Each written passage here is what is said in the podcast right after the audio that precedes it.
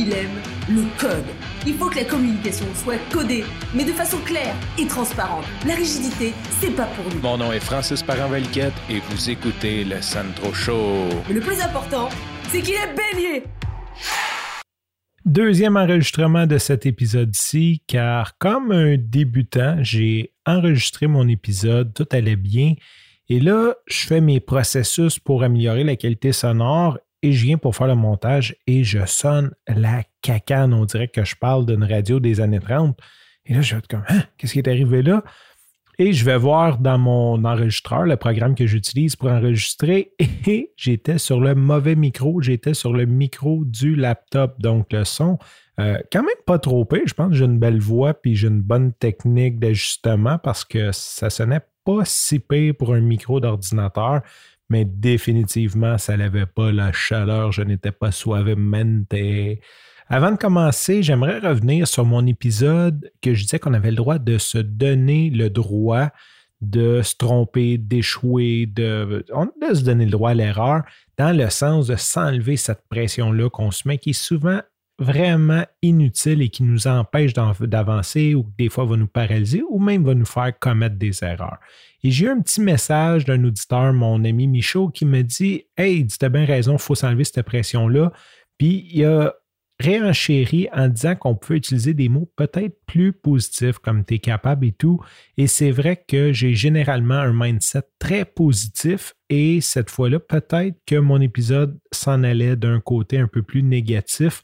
L'important, c'est de le rattraper. Donc, euh, merci Michaud de m'avoir euh, remis dans ce chemin-là ou de juste m'avoir fait prendre conscience que j'utilisais peut-être pas une formulation très positive ça nous arrive. Hein? ça arrive à tout le monde. C'est le travail d'une vie de garder un mindset, un état d'esprit qui va vers le positivisme. Aujourd'hui, tu vas sûrement te reconnaître si tu es comme moi, si tu travailles derrière un ordinateur et que ton travail ne te demande pas beaucoup d'efforts manuels. Quand je fais du travail manuel par la suite, ça me, ça me met d'une bonne énergie. J'aime vraiment ça. Euh, je suis quand même relativement habile de mes mains. C'est sûr que, bon, vu que j'en fais pas à tous les jours, ben c'est sûr que je suis pas aussi bon qu'un expert, mais je suis quand même euh, débrouillard habile. Euh, sais, je, suis quand même capable de concevoir, de, de, tout faire des trucs manuels quand même relativement bien, pas comme un expert, mais relativement bien. Et aujourd'hui, j'ai entrepris un de mes milliers de projets dans la maison qui était celui de détruire la cuisinette au sous-sol. Bon, il y a sûrement comme une quinzaine d'années et avant, le sous-sol était loué sous forme de bachelor. Donc, on avait une pièce qui servait comme de salon et cuisine. C'est une petite cuisine, là, style un comptoir avec. Euh, bon, il n'y avait plus de poêle, mais j'avais une hotte puis des armoires. Et comme je m'en servais pas, qu'elle était désuète et que je m'en servais pas, ben cet espace était un peu de l'espace perdu parce que les armoires, c'était pas comme c'était pas des armoires Ikea super bien pensées. Là. C'était vraiment comme il y avait des beams et tout. Je pouvais pas rien mettre dedans. Et ça faisait juste comme prendre de la place inutilement. Je ne pouvais pas rien mettre devant à cause de la porte. Et j'avais dans le projet de détruire ça, d'enlever ça pour me faire plus de rangement. Et aujourd'hui, j'ai entrepris le projet et ça m'a fait un bien fou. C'est comme juste drôle. Ça a pris comme une coupe d'heure, peut-être comme un 5 heures de tout arracher ça. Et j'aimerais faire un shootout à mon oncle Roger qui m'a donné un kit de pry bar. Je pense qu'en français, on appelle ça des barres de torsion. Euh, c'est ces espèces de barres euh, de levier qui servent de levier pour forcer quand tu vas arracher des trucs. Et quand je suis déménagé dans la maison, il m'a donné un coffre d'outils. J'avais déjà beaucoup d'outils, mais il m'a donné un coffre d'outils parce qu'il a dit avec une maison, tu vas avoir bien des affaires à faire. Puis il m'a donné un kit de pry bar, puis il m'a dit ça, tu vas voir, c'est super pratique. Et j'ai dit, ben merci beaucoup. Finalement, il a tellement raison. Un kit de pry bar, c'est tellement pratique, c'est tellement cool, c'est tellement, c'est vraiment quelque chose que je n'avais pas avant. Je ne savais pas que ça me manquait, mais sincèrement, depuis que je les ai, c'est comme je leur trouve toujours une utilité à chaque fois que je travaille.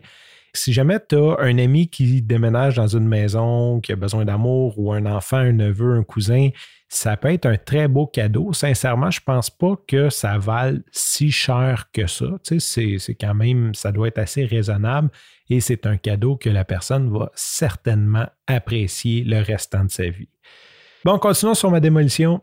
Ça m'a fait un bien fou. J'ai écouté de la musique, de bouger, j'ai pris mon temps. Ça m'a même permis de me faire une petite introspection et de me rappeler quand j'avais lâché l'école à 16 ans, que moi et mon chum Phil, que j'ai parlé une couple de fois, mon frère, qu'on s'était trouvé une gig de démolition. Donc, on travaillait sa démolition. Et comme on n'avait pas de papier de la CCQ ou whatever, de la commission qu'il faut qu'il donne des papiers, on n'avait pas de carte, on travaillait de nuit et on s'était fait dire par le boss, si jamais il y a des inspecteurs qui arrivent, partant courant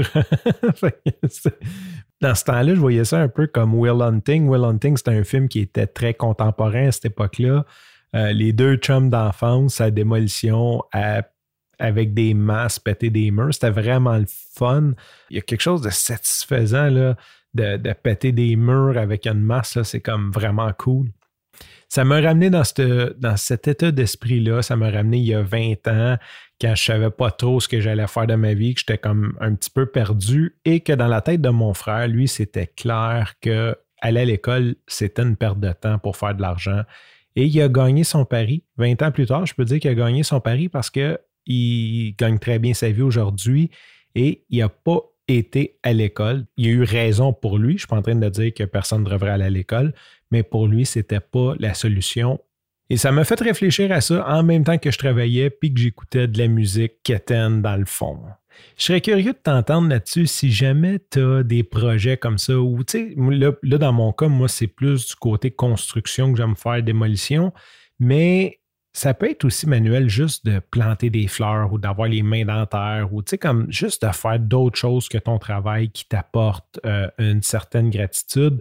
Puis même dans mes réflexions aujourd'hui, je me suis dit, éventuellement, là, je pense que je vais diminuer mes heures de travail comme payante business pour me consacrer plus à du travail manuel. Je ne sais pas si ça va être chez nous, du travail payant ou quoi que ce soit, parce que ça me fait un très grand bien.